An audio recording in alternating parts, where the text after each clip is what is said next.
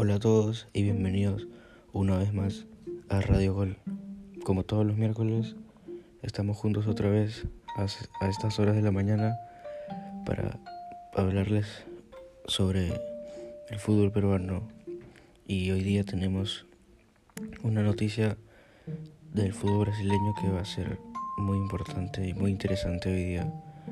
Pues no se olviden de seguirnos en nuestras redes sociales como Radio Gol Perú, en Twitter, en Instagram y en Facebook. Y no se olviden de seguirme a mí como Gabriel Gram en Instagram. Pues con esto comenzamos con el programa de hoy.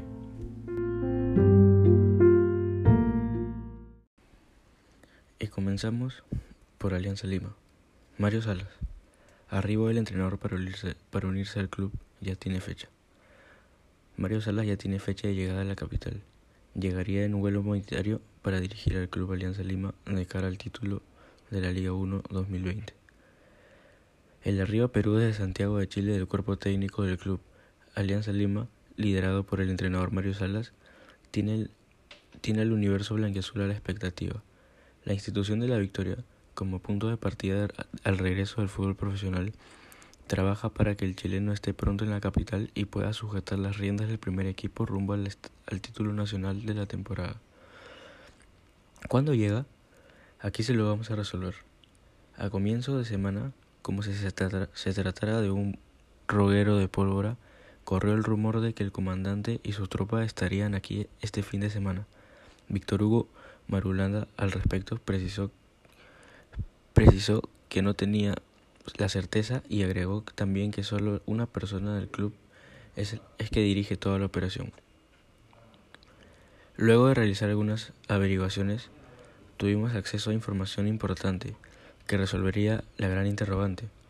De buena fuente, tenemos conocimiento de que la línea aérea LATAM tiene programado un vuelo humanitario especial para el 20 de junio a las 11 horas, con origen en la ciudad de Santiago, en la ciudad de, Santiago de Chile y con destino a la ciudad de Lima, Perú. Y acá surge otra interrogante. ¿Vendrá en ese vuelo?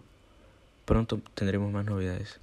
Del otro lado, Alianza Lima recién vacunó a 25 jugadores contra la influencia del neumococo, exigencia sanitaria de la Federación Peruana, debido al retorno del fútbol, y una semana previa al entrenamiento le sacará prueba molecular a todos los que empezarán los trabajos.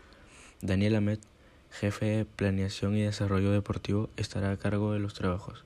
Salas, luego de pasar cuarentena de 14 días, asumirá las funciones. Seguimos con Alianza y ahora hablaremos sobre la tecnología que usarán para compararse con clubes de Europa. Alianza camina hacia la excelencia. Entrevistamos al jefe de scouting Daniel Calestras para conocer el motor de una maquinaria que pretende colocar al club entre los grandes del mundo, teniendo como espejo al Hoffenheim de Alemania y con Mario Salas como técnico de los íntimos feliz por la tecnología a disposición para ganarlo todo. A continuación el trabajo completo del área de scouting y la tecnología a disposición que busca el éxito en la voz de Daniel Kelester. Scouting. El área de scouting capta jugadores juveniles y hace seguimiento a jugadores profesionales. El área cuenta con dos subáreas.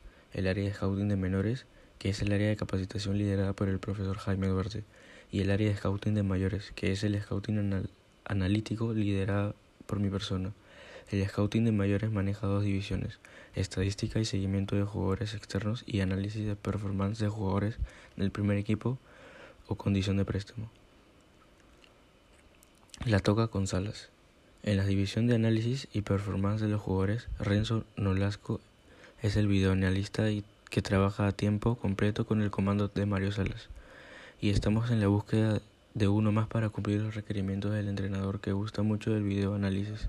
Rodrigo Guerrero, videoanalista de Marcelo Belsa y Claudio Borgi en la selección chilena, viene con él.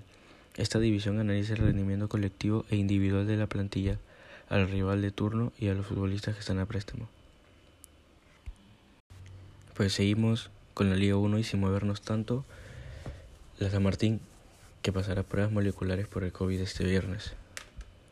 San Martín fue uno de los primeros clubes en presentar su protocolo. Los Santos se ponen a disposición, como medida para poder continuar con el protocolo previo a la reanudación de los entrenamientos del torneo peruano, la Liga 1 informó que la Universidad San Martín pasará por pruebas moleculares de coronavirus. Este viernes pasará las pruebas moleculares el Club San Martín. Se deja leer en el comunicado del equipo Albo. Asimismo, el máximo ente del torneo nacional informa que un día después, sábado 20, harán el propio Atlético Oro de Piura y el cuadro de Cusco FC.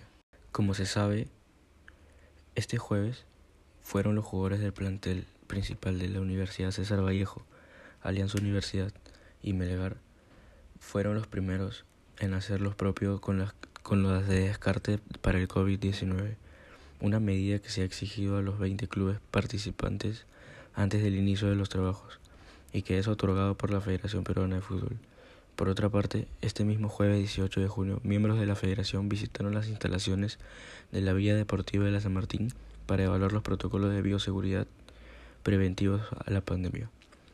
Así, así fue su sede de Santa Anita, el mismo que usan para los entrenamientos los Santos, desde su, desde su instancia en Primera División desde el año 2007.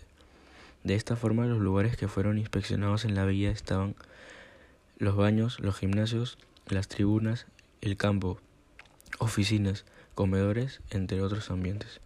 Cabe resaltar que la Liga 1 dio a saber la vuelta de los entrenamientos estaba prevista para el próximo lunes 22 de junio, así como el reinicio del campeonato al 31 de julio.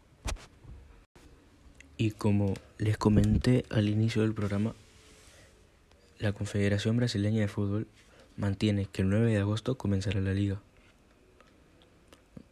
La Confederación Brasileña mantuvo este lunes su intención de que el campeonato de liga comience el próximo 9 de agosto, aunque para ello aún necesita el aval de las autoridades sanitarias del país.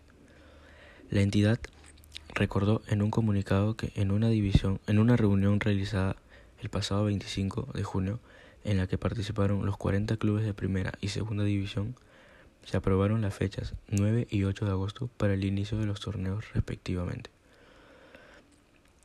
El torneo, el campeonato brasileño estaba previsto que comenzase en la primera semana de mayo, pero la pandemia del coronavirus, que ya deja el país cerca de 65.500 muertes y 1,6 millones de contagios, y aún hoy continúa su expansión por la geografía nacional, obligó a posponerlo.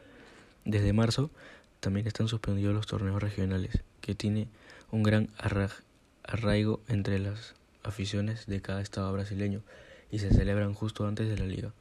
No obstante, el estado de Río de Janeiro, el segundo más castigado por la pandemia, permitió en junio la vuelta del campeonato carioca, aunque bajo una intensa polémica entre las quejas de algunos de sus equipos.